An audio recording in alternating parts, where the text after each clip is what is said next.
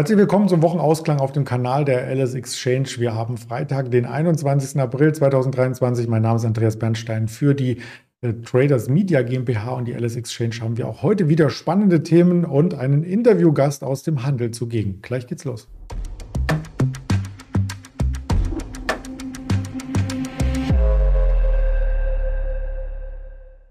Das wird der Händler Stefan aus Düsseldorf sein. Nach dem Risikohinweis schalte ich ihn auch gleich zu, denn all das, was wir sagen, ist keine Handelsempfehlung, keine Anlageberatung, reine objektive Darstellung der Fakten an den Märkten. Und da sage ich schon mal Hallo Stefan.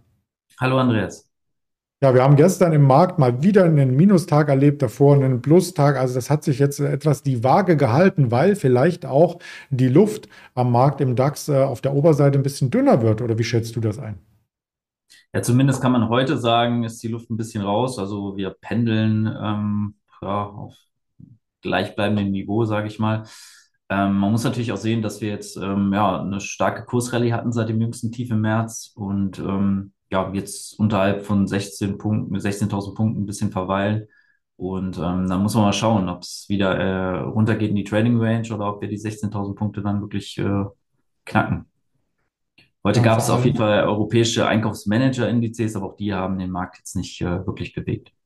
Ja, wir schwanken zwischen dem Eröffnungslevel und eben der 15.700. Das ist noch nicht die Range, die du benannt hattest, die wir aus dem Februar definiert hatten.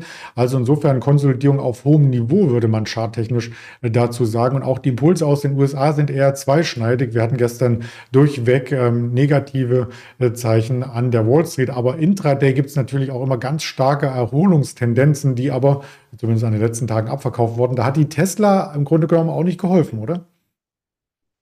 Tesla, naja, die sind ja jetzt so ein bisschen im Preiskampf eingetreten, also ähm, haben jetzt mehrfach den äh, Preis reduziert ne, von dem äh, Model 3, glaube ich. Und ja, mal schauen. Ja, insgesamt waren es sechs äh, Preissenkungen in diesem Jahr allein in den USA. Wir haben gestern ganz ausführlich darüber gesprochen. Wenn wir Ingmar Königshofen bitte mal als äh, Zuschauer, Zuschauerin in die Playlist reingehen, um da die Informationen abzuholen. Und wir bleiben beim Automobilmarkt, denn es gibt natürlich auch aus Europa, insbesondere aus Deutschland, namhafte Hersteller wie zum Beispiel äh, Mercedes-Benz. Und da ist genau ein umgekehrter Effekt eingetreten. Die Marge hat positiv überrascht. Genau, Mercedes kann trotz des äh, drohenden Konjunkturabschwungs weiter von hohen Verkaufspreisen zehren. Ähm, Im ersten Quartal übertrafen die Stuttgarter mit ihrem Gewinn vor Zinsen und Steuern ähm, laut vorläufigen Zahlen den starken Wert aus dem Vorjahrzeitraum. Ähm, ja, Lauf bei teuren Luxusmodellen äh, den Unternehmen weiter eine hohe Profitabilität im Kerngeschäft mit Autos wenn auch die Marge angesichts von äh, höheren Materialkosten und gestiegenen Aufwendungen für Forschung und Entwicklung nicht mehr ganz so ähm, stark ausfiel wie ein Jahr zuvor. Ähm, das Geschäft mit Lieferwagen ähm, ist wohl auch ziemlich stark. Ähm, ja, die, die äh, allgemein fielen die Eckdaten der Schwaben vom Vorhaben besser aus als am Kapitalmarkt erwartet. Über längere Zeit hatte die, die, ähm, hatten die deutschen Autobauer wegen des knappen Angebots infolge des Teilemangels und dank starker Nachfrage hohe Preise im Verkauf fordern können. Ähm, Branchenexperten zufolge ähm, könnte sich das Blatt in diesem Jahr ein wenig wenden. Verbraucher und Firmen könnten hier wegen hoher Inflation und steigenden Zinsen ähm, in der Wirtschaftsflaute stärker prüfen, welche Anschaffungen nötig sind.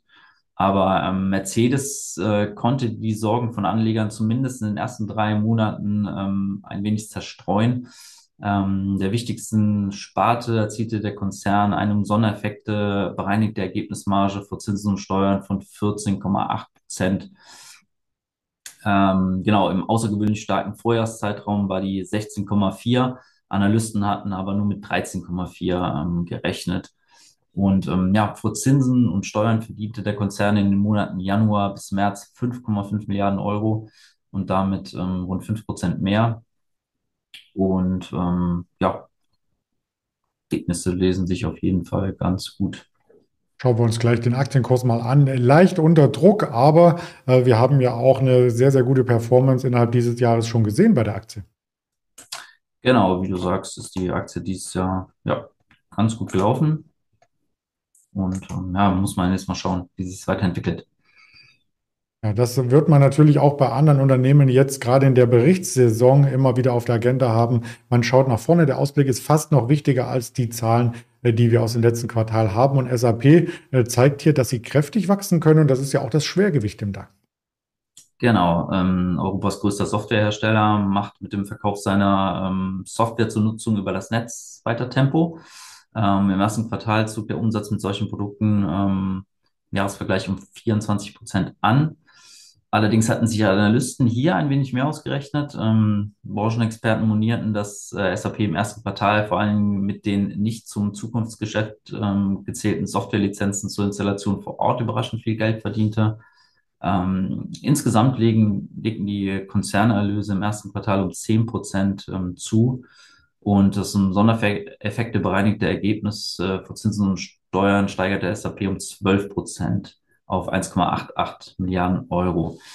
Ähm, das war wohl auch von ähm, Analysten äh, so geschätzt worden. Ähm, damit wächst SAP ja in allen Regionen. Also der ist wirklich äh, global aufgestellt, der Konzern. Ja, genau. Ähm, Genau, bei den Geschäftszahlen ist wohl die US-Tochter äh, Qualtrics, deren Verkauf SAP im März angekündigt hatte, bereits ausgeklammert. Ähm, und äh, für das laufende Jahr ähm, setzte sich der Konzern eher vorsichtige Ziele im fortgeführten Geschäft. Währungsbereinigt soll das Ergebnis für Zinsen und Steuern ähm, um 8 bis 11 Prozent klettern. Ja, ähm, was kann man noch zu, dem, zu den Zahlen sagen?